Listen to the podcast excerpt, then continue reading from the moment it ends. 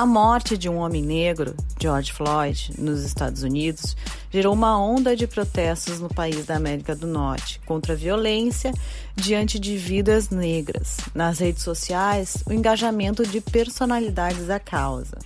O Dona do Campinho entrevista Ludmilla, jogadora do Atlético de Madrid, e Tayla dos Santos, que respondem sobre a importância desse momento, mulheres negras, jogadoras de futebol atacante do clube espanhol, relata sua trajetória vencedora até aqui, as dificuldades que passou e destaca a importância de suas manifestações frequentes sobre o racismo.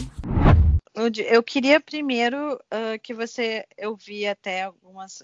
Você sempre uh, é muito legal que se posicionar bem, uh, sempre nas suas redes sociais, você reforça, né, o seu status assim de jogadora e de influenciadora como uma, uma personalidade. E até uh, eu li uma frase sua, você dizendo que como negra você tem que sempre lutar mais, assim. Eu queria que você comentasse sobre, sobre isso logo agora, né, que a gente erroneamente a gente só está discutindo nesse dia, mas deveria se discutir todos os dias, né? Me claro. relatasse sobre isso, sobre essa frase que você citou. Ah, eu acho que é, no dia a dia a gente já vê que nós negros temos que lutar sempre mais, quanto uhum. no emprego, quanto na faculdade, é, quanto no mercado. Eu acho que tá na cara, e eu acho que eu falei não é mentira, porque a gente que, que somos negros já vem de, de lutas há anos há séculos, né? E a uhum. gente sabe que até hoje temos dificuldade de arrumar um emprego, a gente tem dificuldade de estar tá numa novela, né? Uhum. E, e é, eu, eu, eu penso assim, entendeu? E, uhum. e eu, por ser negra, eu tenho que estar tá lutando também, porque, querendo ou não, eu tive muita dificuldade, até para arrumar trabalho, entendeu? Eu tive dificuldade. A tua própria história, né, Ludmilla, desde o começo, assim, foi uma uma, uma luta diária, né? Sim. Relata um pouquinho da tua trajetória, só para a gente atualizar quem ainda não conhece a tua, tua vitoriosa história, aliás. Da, da minha história? Então, eu fui pro orfanato quando eu tinha um ou dois anos, né? Não lembro muito.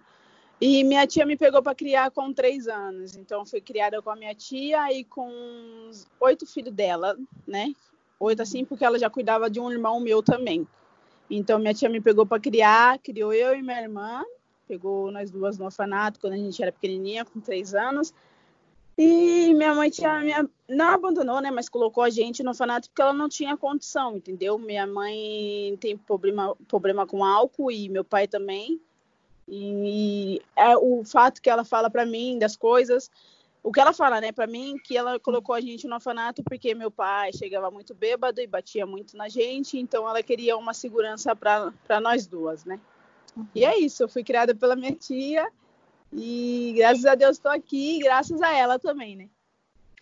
E qual a importância, eu vejo todo dia você colocando, uh, você é, é, muito representativa, né? E, e, e, qual a importância desse posicionamento das jogadoras do futebol, que já é uma coisa uh, que se diz que é para homens, a mulher vem quebrando essa barreira, uma mulher negra e com sucesso, né, no futebol feminino, aí no jogando no Atlético de Madrid, que é um dos principais clubes do mundo. Qual a importância do seu posicionamento como atleta nessas questões?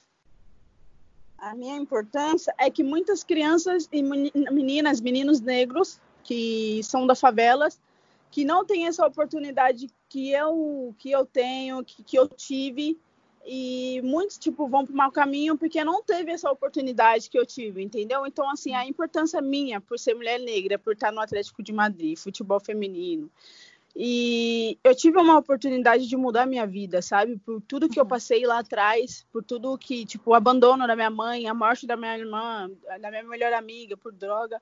Então, acho que a minha referência para essas pessoas negras é forte, sabe? Porque elas podem ver eu como um espelho e se inspirar, porque, tipo, eu passei por tudo isso, mesmo sendo negra, e eu consegui chegar onde eu cheguei, sabe? Porque tem muitas que acham que não vai chegar porque essa também essa dificuldade que a gente tem de arrumar um serviço, né? De arrumar por conta da, da nossa pele negra, mas eu acho que hoje as coisas estão mudando. Hoje eu, eu sou uma referência, sabe? Ser uma mulher negra e chegar longe onde cheguei por toda a dificuldade que eu tive. E você acha que tem muita diferença na, na discussão sobre o racismo, por exemplo, na Europa e no Brasil? O Brasil ainda é aquela coisa assim, ah, tipo assim, aquela coisa meio velada, assim, e de repente na Europa é mais explícito. A gente vê nos Estados Unidos que se discute a questão, né? Se leva a, a, questão, a, a, exaustão de se discutir uma coisa tão uh, injusta que vem de, de, séculos. Você acha que no sim, Brasil e na Europa, pela vivência sua, uh, é uma diferença de tratamento, assim? Olha, a diferença poucas, porque eu acho que para os Estados Unidos chegar nessa nesse momento que está agora bem sério, passou por muitas coisas. E tipo, é questão que a gente que eles ficaram muito calados e, e aguentaram muitas coisas que vêm acontecendo há anos, há séculos. Então, tipo assim, foi é uma coisa bem legal também, né? Porque eles cansaram e decidiram lutar, entendeu? É, é, eles tipo não quer saber mais, tipo assim, ah, vai passar, outro dia é outro dia, a gente vai reclamar aqui, tá bom, porque antes eles reclamavam e não davam nada. Então o que que eles fizeram? Vamos fazer vamos brigar, entendeu? Aí juntou uhum. todo mundo e brigou. E agora eles estão vendo que eles são mais fortes. Eu acho que era isso, é, era isso que tinha que ter acontecido há anos. O povo negro tem que se juntar e brigar, porque tá uhum. todo mundo passa pela mesma coisa, sabe? Então, às vezes eu sei que tem pessoas negras que têm medo de brigar por conta disso. E no Brasil é, é, é esse caso, entendeu? E no uhum. Brasil é, é, a gente fica com muito medo de falar porque as pessoas falam que é mimimi, entendeu? Que é a, única coisa que a gente escuta, mimimi. Então a gente tem que falar assim, poxa, eu não vou falar porque eu às vezes eu tive medo de falar algo porque as pessoas iam falar que é mimimi, entendeu? Então, uhum. eu às vezes eu fiquei um pouco calada, assim, entendeu? Então, agora uhum. eu tô vendo que as pessoas, tá, tipo, a referência dos Estados Unidos foi bom pra gente aqui no Brasil, porque agora as uhum. pessoas estão começando a ver que as coisas tá sérias, entendeu? Que nós uhum. negros não estamos aguentando mais o que a gente passou e não é mais mimimi, entendeu? E nunca foi. Então, a gente agora tá demonstrando que isso acabou, entendeu? E isso é bom. Demorou uhum. muito para acontecer isso. E no Brasil, tá começando agora, não vai ser como nos Estados Unidos, porque nos Estados Unidos tá bem sérias coisas, sabe? Mas a gente tá uhum. pouco a pouco aí brigando e vamos ver. Mas no, no Brasil ainda tem que temos que brigar por muita coisa ainda. É até eu cito né, uma frase aqui do grafite que ele falou muito bem, né, Ludmilla, eh, que ele falou assim, se caso se o caso do George Floyd não tivesse acontecido dias atrás, talvez o João Pedro, né, que morreu aqui no Rio de Janeiro, uhum. estaria no esquecimento. É mais ou então menos nesse parâmetro aqui no Brasil, né, Ludmila? Sim. E outra que é bem que você falou, do João, do João Pedro, né? Uhum, tipo, isso. as pessoas, agora as pessoas vão poder lutar pelo que aconteceu com ele, entendeu? Porque, como você falou, caiu no esquecimento e agora, agora voltou, porque agora tá todo mundo lutando e estamos no mesmo assunto, o país todo está no mesmo assunto. Então, por que não, não voltar outra vez brigar pelo que aconteceu com, com esse menino, né? Então, acho que dá muito bom, mas acho que a gente tem que lutar muito, porque é que eu te falei, por conta desse negócio de mimimi, muitas vezes a gente fica, sabe, indefeso, e fica com medo. Então, agora vai ser bom, porque não só o caso do João Pedro, né? Tem muitas crianças que, que morreram, então agora a gente vai poder realmente é, lutar e agora, se acontecer de novo, não vai, a gente não vai ficar mais calada. A gente vai lutar e, sabe, vai demonstrar que a gente não, não somos mais besta, que agora as coisas acabou, que agora o povo negro tá lutando e sabe o, o seu valor, o seu poder, entendeu? E assim, eu vejo alguns, eu não, não julgo porque eu não, eu não não passo por, por uma situação assim. Eu, eu, como pessoa branca, não posso julgar quem não quer se posicionar, né? Mas perguntando a você, talvez o jogador famoso, eu, eu vejo, aliás, eu vejo muito mais mulheres famosas negras se posicionando, não sei se é questão da mulher, da mulher sempre está buscando mais coisas, mas talvez o jogador famoso não esteja se posicionando justamente por querer esquecer um pouco também essa, essa questão de já ter passado por dificuldades no passado. Você enxerga alguma coisa nisso, assim? Não queria reviver essa não. questão. Assim, é que eu, eu, eu, não gosto de falar muito, porque nós mulheres negras sempre brigamos por tudo, né? Porque uhum. a gente sempre estamos sofrendo, eu falo assim de relação também, de namoro, essas coisas que a gente uhum. vem sofrendo, até com o povo da nossa cor, que às vezes escolhe, desculpa falar assim, né? Não. Escolhe mulher branca para ter um, sei lá, eu acho que uma imagem legal, sabe? Não uhum. prefere escolher uma mulher negra que vem da luta, da mesma luta. Eu não sei uhum. porquê, porque também esse não é o caso, e eu sei que cada um namora com quem quer, mas a gente já vem lutando por conta disso, pela solidão da mulher negra. E esse uhum. negócio de, de os caras, o masculino, até o futebol, tanto. Para mim, o posicionamento deles são bons, eles são negros. Poxa, eles, uhum. eles tá, tá brigando pela mesma luta que nós mulheres negras, porque somos da mesma cor, sabe, da mesma raça. Uhum. Mas eu uhum. acho que eu acho que tem uns que se esconde, sabe? Uhum. Eu não uhum. sei porque se é por conta que tem medo, sabe, de porque hoje tudo é status, tudo é, né? Eu não sei, mas eu acho que brigar pela pela sua cor, eu acho que não te faz mal nenhum, entendeu? Mas eu acho que tem, eu acho que é medo de, de uhum. Sabe, de falar e tal. Porque tem muitos, muitas vezes, muitas coisas que a gente viu aí que muito sofre na pele, pelo, no campo, que os, tá jogando lá, os pessoal começa a xingar. Então, eu acho que a pior coisa do, do mundo é passar por isso. Eu, graças a Deus, não passei. E eu já vi muitos jogadores que passaram por isso, entendeu? Então, tem que se posicionar, tem que brigar mesmo, sabe? E eu acho que é mais medo. Acho que tem muito medo. Eu acho que não tem esse esse negócio como nós mulheres tem, sabe? Nós não tá nem aí não, nós vai falar mesmo, sabe? Nós não uhum. tem medo. É como eu falei para você, eu antes eu tinha medo por conta que as pessoas falavam que era muito mimimi, entendeu? Só que tipo, uhum. como eu vi outras mulheres negras brigando e falando, essas mulheres me deu coragem, sabe, de falar. Então uhum. acho que se um, um cara do futebol, de, de qualquer lugar de profissional que ele faz, se declarar, se falar as coisas, eu acho que vai dar mais coragem para os outros, sabe? E os atletas, de repente, também pegando esse lado, os atletas são as vozes que não vão ser caladas diante das barbáries, como, por exemplo, em locais mais humildes, são calados porque não podem lutar porque são calados por alguma, por, por autoridades, etc. Uh, os atletas e as personalidades são as vozes que não vão ser caladas e podem falar por essas outras pessoas. Eu acho que sim, mas é que, tipo, é que nem você falou, cada um tem sua regra. Eu não sei qual, sabe, qual é a regra deles, se eles podem falar, se é. Se, sabe, eu não, eu não sei, porque é muito estranho, porque a gente vê muitos que, que não falam nada, sabe? E é muito uhum. estranho. Tipo, cara, é, é, sua, é sua pele, é sua, sua raça que tá brigando e você não vai falar nada. É muito estranho. Então não tem como saber porque eles não, não defendem a própria, a própria cor, sabe? Eu não sei. Não sei, é muito estranho. E qual qual frase que define a, a, sua luta, assim, se você pudesse, ou uma palavra que define a sua, sua luta, a sua trajetória, qual palavra você escolheria? Ah, guerreira. que legal. Guerreira combina muito comigo. Uhum.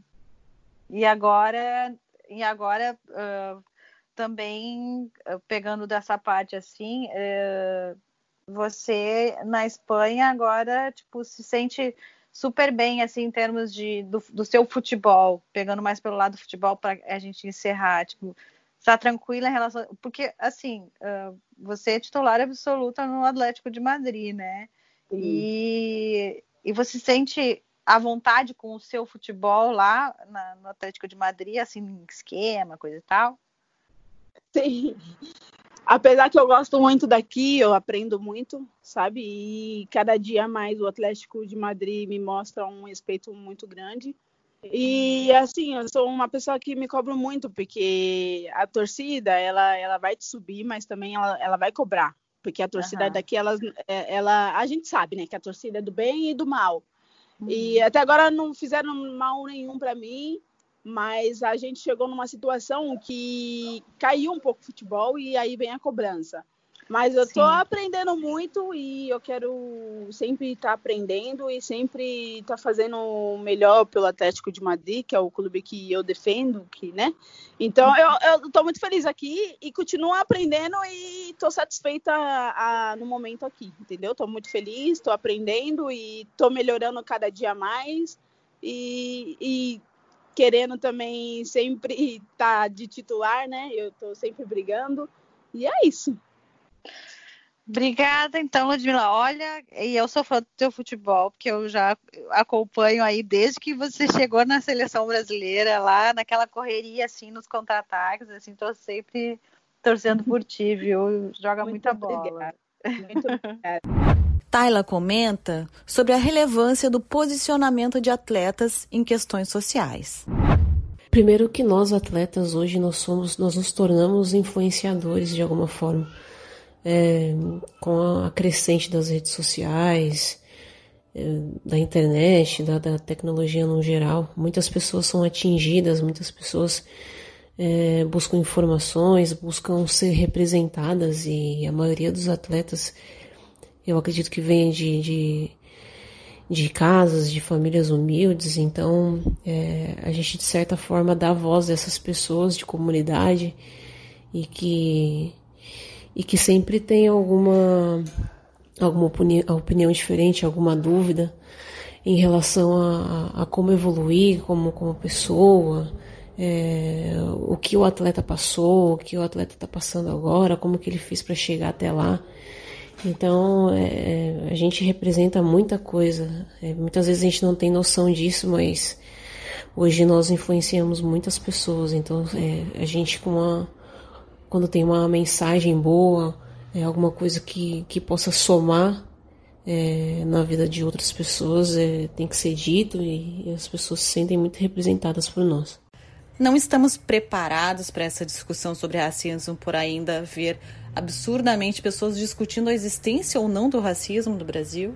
Eu acho que o grande desafio de tudo isso, da gente debater o racismo, é que as pessoas elas estão acostumadas a, a entender, eu acho que elas entendem o racismo só aquele aquela situação mesmo de, de, de, discriminação absurda que a pessoa aponta o dedo na sua cara e te acusa de várias coisas simplesmente por conta da, da cor da tua pele. E bom, hoje em dia, graças a Deus, é, isso não é não é tão comum. Então, por não ver isso todos os dias, é, a gente cai no erro de, de pensar que não existe racismo, mas pelo contrário, tem racismo todos os dias, é, todas as horas na TV, tem racismo no seu dia a dia, tem racismo no futebol, tem racismo no teu trabalho, mas enquanto a gente não, não informar essas pessoas que o racismo ele acontece nos pequenos detalhes, vai ser difícil a gente debater sobre isso. O que você vê de diferença na questão da discussão sobre o racismo entre europeus, especificamente onde você esteve, em Portugal e no Brasil? O que você já sentiu a respeito lá e aqui? Bom, com a experiência que eu tive em Portugal, fiquei um ano em Portugal. É, lá é, tem muitos imigrantes da, da África, dos países africanos. Então, eles têm um certo receio, um certo cuidado com, com essas pessoas ao entrarem no país. E eu, quando na minha primeira vez, é, eu assinei o um contrato com o Benfica e viajei. Eu lembro que eu viajei com a Aninha e nós estávamos, acredito que na mesma situação e eles encanaram comigo. Então, é, na salinha que eles me colocaram lá para me questionar sobre, a, sobre o visto, sobre o motivo da minha entrada em Portugal, é, tinham, se não me engano, mais uns três rapazes é, de pele bem escura, provavelmente, da, desses, desses países africanos. Então, existe lá esse, esse, esse cuidado com esses imigrantes, mas eu acho que a questão em si, que é, que é o racismo, é, é, eu acho que as pessoas têm essa mesma ideia, não é tão diferente do que a gente pensa aqui no Brasil, que a gente só entende o racismo mesmo quando ele é, quando ele é explícito, quando ele é, quando ele acontece ali, é uma situação de uma pessoa realmente ser discriminada na, na frente de todo mundo. Essa uh, ebulição nos Estados Unidos em busca de uma conscientização, você imagina ver algum dia no Brasil, de alguma forma, até citando o caso João Pedro, né? Uh, e buscando a declaração do grafite dada uh, no programa Bem Amigos. Se caso do George Floyd não tivesse acontecido dias atrás, talvez o do João Pedro uh, estaria no esquecimento? O que tem acontecido nos Estados Unidos é, é preocupante, mas eu acredito que seja muito necessário. É, eu, eu, já viajei algumas vezes para lá e, e, não passei, não fui a passeio, fui a trabalho. fui para jogar e passei por algumas por alguns bairros é, negros, né? Eles dizem né, que é bairro negro mesmo, que você só vê pessoas negras. Então eu acho que essa divisão lá é muito mais gritante do que aqui no Brasil. Então, é, para você trazer essa questão para cá, comparando ao que aconteceu com com esse com esse homem lá nos Estados Unidos, é a gente tem que fazer com muito cuidado, porque é, aqui no Brasil, pessoas brancas, pessoas negras vivem em, em situação similar, similar dentro das favelas. É, é lógico que, a, a, maioria ela é, ela é, negra, mas tem sim pessoas brancas lá dentro da favela que passam é, tanta dificuldade quanto, quanto o negro. Então é, é muito complicado trazer essa questão e querer comparar. Eu acho que não tem muita relação é, por conta dessa, dessa diferença. Lá é, é, muito mais gritante do que aqui. É lógico que existe, como eu disse, existe racismo em, em todos os lugares, infelizmente. Aqui no Brasil existe muito e ele tem que ser combatido, mas é, tem muitas outras questões questões da, da, classe baixa, da classe média, da classe alta, onde está a maioria, onde, onde estão os negros. E isso nas favelas também tem que ser debatido de outra forma. Eu acho que é uma questão aí que, lógico que tem alguma relação, mas ao mesmo tempo ela é bem diferente. E outra questão que é importante você, você mencionar é o quanto a gente valoriza, quanto a gente ainda valoriza é, essas situações que acontecem lá nos Estados Unidos, que acontecem na Europa, que acontecem fora do Brasil. Aqui a gente passa por situações similares o dia inteiro. É, e muitas, muitas pessoas morrem, muitas pessoas são discriminadas por policiais. E é uma coisa muito comum, a gente não, às vezes a gente não dá tanta importância porque acontece aqui toda hora. E aí quando explode alguma coisa nos Estados Unidos, a gente vai lá, faz postagem, a gente vai lá, é, choca mais, parece que choca mais quando acontece com, com pessoas fora daqui, isso está muito errado. A gente tem que rever os nossos, os nossos conceitos, os nossos posicionamentos e, e, e quando fazê-los, não? Você acredita que o jogador famoso, de repente, não se posicione, uh, o jogador negro, né, ou jogadora negra famosa, não se posicione, seja por receio do que já viveu no passado, não queira reviver isso? Sobre o não posicionamento de, de, de jogadores famosos, ou atletas famosos, ou de, de uma pessoa influencer no, no, no geral, eu acho que tem que ser respeitado. É da mesma forma que a gente pede respeito, a gente tem que dar o respeito também. Então, às vezes a gente valoriza muito a pessoa que se posiciona e realmente eu, eu, eu acredito que seja muito importante, mas você não sabe da história da pessoa que não se posiciona também. Então ela não é obrigada a sempre se posicionar e sempre defender alguma coisa, porque talvez ela, ela realmente não acredite naquilo. Então eu acho que todo mundo deve ser respeitado, ninguém e eu acho que até o, o, o, posicionamento, quando ele é, ele é obrigatório, ele, ele perde o sentido da coisa. Ele perde, ele perde a sua essência do que, do que realmente. É, do que ele tem como objetivo, né? De, de impactar e realmente te conscientizar. Então, acho que tudo que é obrigado não é, não é muito bom. Os atletas são vozes que não serão caladas diante de tantas barbáries em locais mais humildes, né? Eles são realmente, então, necessários nessa luta? Qualquer pessoa que, que não, não se sinta incomodada, que não se sinta, de certa forma, é, prejudicada é, em relação ao seu posicionamento, é, tem que se posicionar. É, se for para ajudar, tem que se posicionar. Porque, como eu disse, a gente representa muita gente. É, o esporte feminino agora crescendo, é, dando voz às menininhas é, que querem jogar futebol, as meninas que querem ser atletas, que querem ser é, atrizes, jornalistas, enfim. Então, acho que de um modo geral, nenhuma voz deve ser calada. Agora um resgate histórico muito bonito sobre o futebol feminino. Você conhece Emma Clark?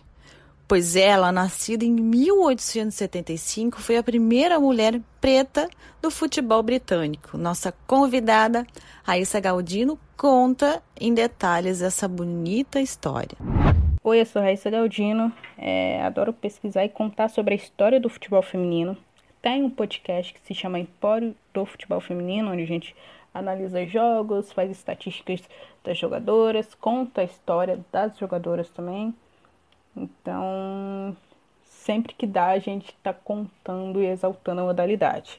Hoje eu vou contar um pouco sobre a história de Emma Clark, que é considerada a primeira mulher preta da história do futebol britânico.